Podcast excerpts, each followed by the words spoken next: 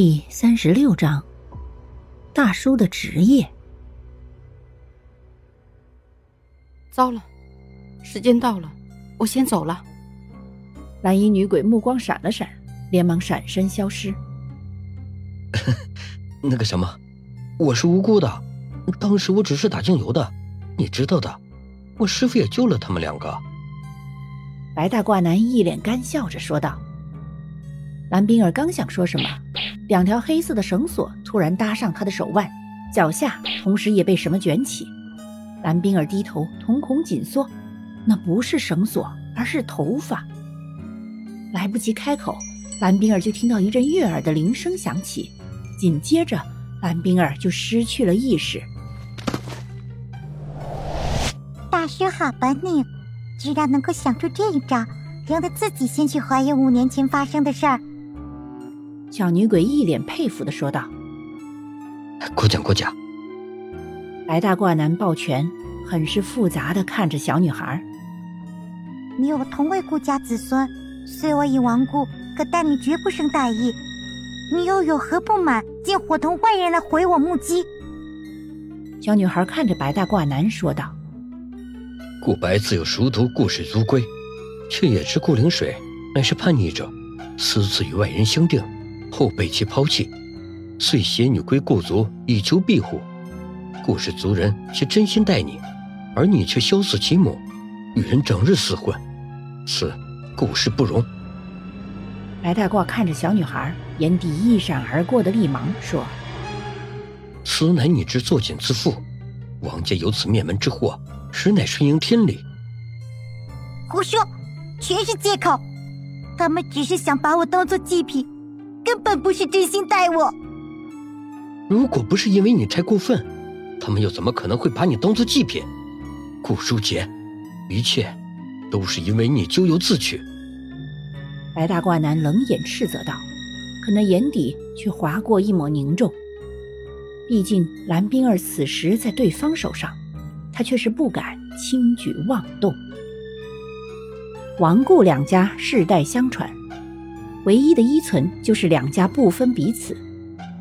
然而，总有那么些族人是那种拎不清现实的蠢货，在那里作死的蹦跶。对于叛逆者，王顾两家是都不会手下留情的，因为他们知道这个口子绝对不能开，否则就会乱套。作为叛逆者来说，家族太过于无情，可是又有谁知道家族的无奈？每一年，家族失踪的族人真的就是外出意外而失联了吗？不，根本不是，他们只是为家族做出了最后的一丝牺牲。两家早在古时就曾预言雪月初家族灭的预警，为了这预言，他们做出了最大胆的行动，以全族所有人作为祭祀的一场生命延续。然而，养尸。本就是一件危险的事。王顾两家能够延续千年不曾没落，已是奇迹。可这一切终究被打破。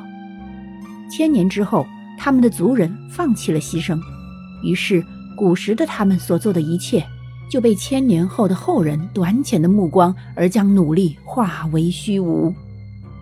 他们的牺牲，最后得到的却是功亏一篑的结局。是你肮脏的血液，令我顾家与王家在雪月节中败得满盘皆输。不是，明明是顾家太贪心，是你们的错，这都是你们的错。我只是想要嫁给宝哥哥而已，可你们偏偏要我嫁给那个病秧子，他明明就快死了，凭什么要让我牺牲我的幸福？说罢，女孩收回捆绑蓝冰儿的头发，反身却是向白大褂率先发起了攻击。也就是这时，蓝冰儿醒来了。他扭了扭手腕，却是没有离开，反而就那样原地看着女孩与白大褂相斗。这是第一次蓝冰儿从某种意义上来看的战斗，他感到了刺激。人鬼之间的战斗，原以为只会在电视上才能看得到，没有想到在现实中他也有幸可以看到。虽然此时他的心脏也是砰砰砰直跳。可他还是表现得十分亢奋。他的脸色白得极为不正常，可他的双眼却透着亮芒。本集播讲完毕，下集更加惊悚，记得要听啊！